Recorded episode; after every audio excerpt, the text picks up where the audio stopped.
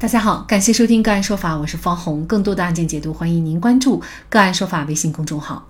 个案说法让法律有态度、有深度、更有温度。今天呢，我们跟大家来关注买房断供以后，房子被拍卖还要还二百多万的房贷，还不上房贷还有三种方法自救。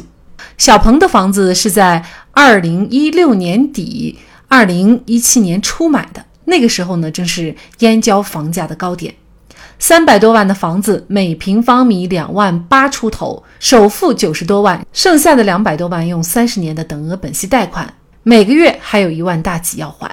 但是慢慢的，最初的欣喜就变成了对每个月开销的惊恐，光是房贷房租就让小鹏的生活质量直线下降，仿佛一夜回到了解放前。即便他过得小心翼翼，终究逃不过大环境的变迁。二零二一年，小鹏的公司也陷入了互联网裁员的风暴之中。小鹏失业了，因为去公司的时间不长，他只得到了两个月的补偿。小鹏在这家公司的工资不算低，应该是三万打底，这也是小鹏敢贷款二百多万，一个月还款一万大几的底气。可是现在他却被裁员来了个釜底抽薪。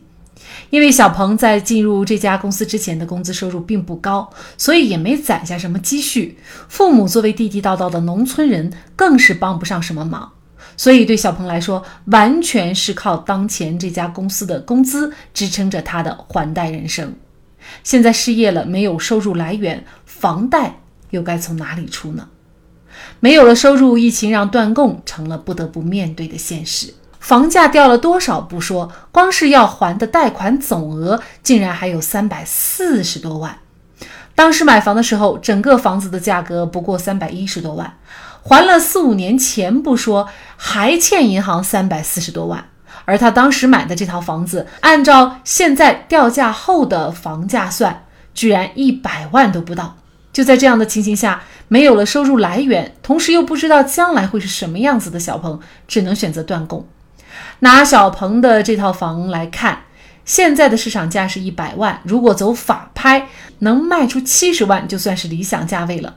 上面我们算过，小鹏房贷还差三百多万，通过法拍一进一出，房没了，他还欠银行二百多万的饥荒要还，房贷还不上而选择断供，原本以为就这样可以躺平了，事实并非如此，不但自己的征信出问题，他还要承担一大笔的费用。然而，这位三十五岁的断供业主并不是个例，这一数据可能还在激增。近日有两个截图刷屏了。中央财经大学金融学院的韩富林教授在微博上发了这么一段话：二零二二年刚开年，四大行已经起诉二十万断供业主。同时，记者还注意到，目前司法拍卖网上，光是住宅的房子就有近一百七十二万套。而有网友列出数据显示，四年的时间，法拍房的数量增长了一百八十六倍。二零一八年数量为两万套。去年十二月中旬，有机构显示，全国三十一省市司法拍卖住宅数量总计超过了一百六十万套，创下了历史新高。遭遇断供会遭遇一个什么样的处境？在法律上是否有办法挽回？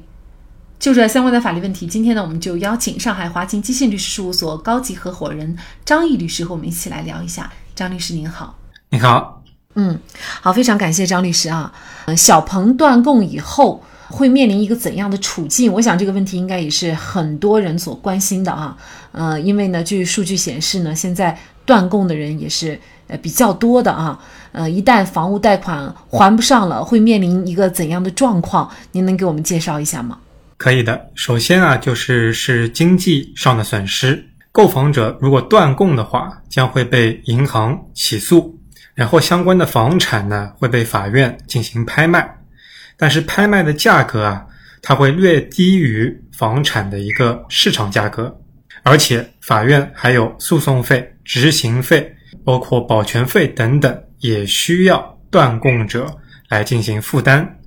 同时，房贷逾期的罚息也是比较高的一个经济成本。时间拖得越久的话，对断供者也是越不利的。那么，除了经济损失，还将蒙受个人信用记录的损失，因为现在银行也越来越注重这个诚信体系。一旦购房者断贷逾期或者违约情况严重的话，购房者就会被记入银行的征信体系黑名单，成为银行的进入类客户，很难再办理其他贷款。而且啊，如果房产被拍卖之后，就像我们这个案例里面，对于拍卖价格和贷款余额之间还欠了将近两百万，那小鹏先生啊，还得以其他的财产来就贷款余额部分两百万的这个差额继续进行偿还，就是并不是说啊，这个房子已经拍卖了，那我剩下的贷款就不需要还了。这个是一个非常常见的误区，银行仍然可以就剩余的房贷要求小鹏进行继续偿还。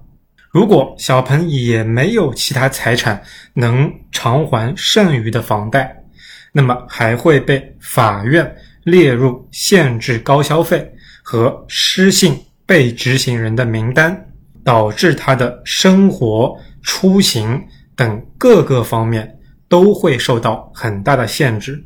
那造成这样的一个结局的原因，其实是不是就在于现在房价降了？如果房价上涨了，那么我们已经啊付了房贷和首付，付了那么多年了。那么事实上，你这个房子再卖出去，呃，在我们看来，可能我们至少我们不用再往里搭钱。嗯，但是如果面临像现在这种状况，就是房价已经跌了这么厉害了哈。那么也就是说，即便你房贷不还了，房子你还要上交，然后你之前交的首付和后来还的这几年房贷也都相当于是白付了，然后你还要额外再去还相应的这个欠的这个差额哈。那么这个代价确实是。很多人想不到的哈，包括我自己在内哈，呃，所以我们就会觉得，其实这个房贷看上去很容易，银行帮我们还钱，但是这个钱我们有没有占便宜，这个利息有多高，以及最后还不上的种种要付出的代价，其实银行已经把这个账算得非常非常的非常划算的一笔账了。面临无法还贷的情况的话，您认为作为购房者还有其他的办法可以选择吗？对于断贷这个情况啊。几种方式可以去争取一下时间，就是现在断供是因为小鹏他呃也是失业了嘛，暂时性的失业了，那么以及房产的这个下跌的情况，那么如果说能够争取到更多的时间，第一，他可能会恢复这个还款能力；第二，房屋价值可能会进行升值，从而弥补他的这个损失。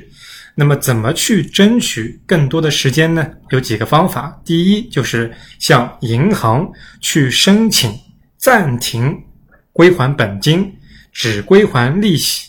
因为作为贷款人呢，他其实一旦发生这个情况，他可以去跟银行进行协商，啊，要求只还利息，暂时不还本金。银行因为也有房子在作为抵押物，那么也是有可能会接受。这个借款人的提议的，而且啊，这样银行也能多赚一点利息。对银行来说，只要贷款人不恶性讨债，银行就不会有很大的损失。那么第二种呢，就是向银行去申请延长还款期限。啊，比方说之前的还款期限可能约定的不是那么长久，比较短，那么贷款人可以向银行申请延长这个还款期限。那么最长的贷款年限呢是三十年。如果你原来是二十年，你变成了三十年，这样你每个月的还款额就会相应的降低。那么借这贷款人可能就会有更多的机会和能力去延长这个还贷的时间。第三呢，就是如果一旦可能还不上，那么进入了司法程序，银行起诉了，那么可以在进入法院审理阶段的时候啊。购房者就能向法院申请调解，与银行协商一个可以实现的还款计划。法官呢一般会积极促成调解，因为在包括在我们现在这个疫情的呃影响的期间呢，呃很多司法口径也已经出来了，要求法官对于贷款这类案件尽量避免断贷抽贷的这个情况发生。所以啊，就是通过以上三个方式，尽量争取时间，获得一个还款能力，以及争取房屋能够有升值的这个空间和机会，那么可能是现在来看唯一的一个方法了。当然了，如果是说你实在手里没钱，可能也借不到钱，那么这个可能也还是比较艰难的啊。嗯，前段时间呢，也有朋友咨询说，这个房子好像是拖延还贷了两个月还是三个月，就接到了这个呃银行的一个起诉书啊。被起诉了以后，还有没有商量的余地？呃，相应的程序是什么样的呢？一般来说的话，银行它会有一个催收的流程。就是如果贷款人一旦停止按期还贷，银行这边会报出预警，然后它会有几个催收环节。先是银行内部的电话催收、短信催收，然后如果经过催收无效的话，它可能会转到外包的律所或者说是相关的催收机构，然后进行第二轮催收。啊，经过几轮催收之后，如果仍然没有任何效果，根据双方约定的这个贷款合同里面有一个逾期的违约责任，那么可以双方自行约定的。那么如果超过了这个呃逾期的最长期限的话，那么贷款机构就可以起诉去终止合同，并且进入了司法流程。最严重的可能会拍卖房产，所以说作为贷款人来说啊，他在当时签购房贷款合同的时候，也要仔细的阅读相应的贷款合同条款。对于违约责任逾期多少天数，那么银行或贷款机构可以终止合同这个时间点，必须要非常的清楚和了解。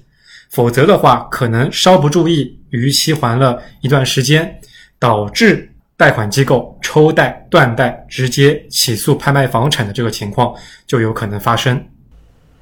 而且啊，这个咨询我的朋友哈，他也说，那么后来他就把这个钱凑齐了要还，人家起诉了，你现在要还呢，呃，人家也不是那么愿意的。也就是说，你不仅要还之前的这个。欠的这个房贷两两到三个月的房贷，而且呢，你还要把这个律师费、诉讼费你全要承担，那么这个律师费就够他一个多月的这个还房贷的钱啊。那么他就想跟银行商量，但是呢，怎么商量？感觉自己也是比较弱势的，就是银行说商量可以，我可以不起诉，但是你律师费你还是要付。在这种情况下，作为购房者来说，就是显得非常非常被动啊。这个律师费，购房者也要来承担吗？呃，律师费是这样子的，就是说法律上没有明确要哪一方承担，因为他们取决于在当时的贷款合同里面有没有约定。如果没有约定的话，银行是不能向贷款人去主张律师费用的。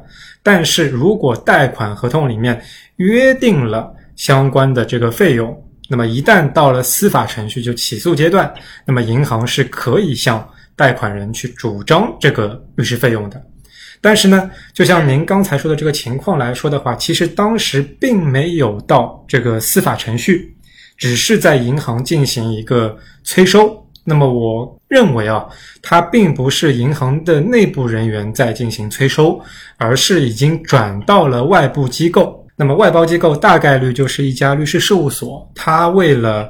挣取律师费，所以说以这个理由去要求贷款人去承担这笔费用，但这个时间点来说，我认为是没有任何道理的，因为没有到起诉阶段，银行主张的这个律师费用其实并没有产生，所以说购房者是可以不认可这笔费用，建议购房者直接找到。银行的内部的负责人，而不是直接跟外部的这个催收的这个人员去沟通。那么相对来说，如果我愿意按时继续还房贷，我相信银行是不会额外去要求呃贷款人去承担所谓的额外律师费用的。那其实就像小鹏的这个遭遇，现在呢，可能很多人都会觉得。购房贷款这个事儿啊，是一件看起来很美好，但是呢，在实际体验上呢，应该说比较失望，甚至呢是让人饱受打击的这样一个事情哈。作为房产这方面的律师，您怎么看购房贷款这个事儿？为什么说我们对于购房贷款的这个事情呢，还是要慎重？因为如果就像您说的，房产如果价值上涨，那么购房贷款其实它没有任何风险，因为有房屋价值的支撑。无论如何，这个房贷是不可能变成负债的。最坏的结果就是房屋被拍卖。那么对于购房者来说，他起码还有一个之间的溢价的一个收入。一旦房价剧烈下跌的时候，这个房贷的风险就一下凸显出来了，甚至可能像我们这个案例中，房屋价值远低于房贷的这个情况发生。这样的话，购房者就会陷入一种两难局面：如果选择还贷。贷款的这个金额远超过房屋的实际价值。如果你选择不还贷，那可能结果更糟，房子被拍卖都不足以偿还贷款，还得继续以其他财产来还房贷。如果你其他财产还不足以偿还这个房贷，还将面临失信被执行人的这个风险。毕竟啊，这个房屋价值的下跌，它本质上是什么？是市场风险。那么，如果我们要求或者法律上要求银行免除贷款这个债务，确实也很难去实现。所以我们建议呢，对于房贷资金能力不是非常充裕的购房者，务必谨慎。除了考虑未来收入能力变化的风险，更要考虑市场变化的风险。毕竟，风险一旦发生，便足以摧毁整个家庭，所以我们要居安思危，量力而行。同时啊，我们也要呼吁国家出台相关的政策，进一步稳定房产这个市场，尽量避免房屋的价值大起大落。作为购房者，确实要把这个事情想明白。买房贷款其实就和刷信用卡一样，买的时候特别爽。但是，一旦涉及到还钱，却往往入不敷出。其实，这本质上就是借债还钱，天经地义。所以，现在还不上，也就不能有太多的怨言。说到底，房奴是咱们自己选的。好，在这里也再一次感谢上海华勤基信律师事务所高级合伙人张毅律师。那更多的案件解读，欢迎大家关注我们“个案说法”的微信公众号。另外，您有一些法律问题需要咨询，都欢迎您添加幺五九七四八二七四六七这部手机号的微信号向我们进行咨询，我们会将您的问题转给我们专业资深的律师进行解答。好，感谢您的收听，我们下期节目再见。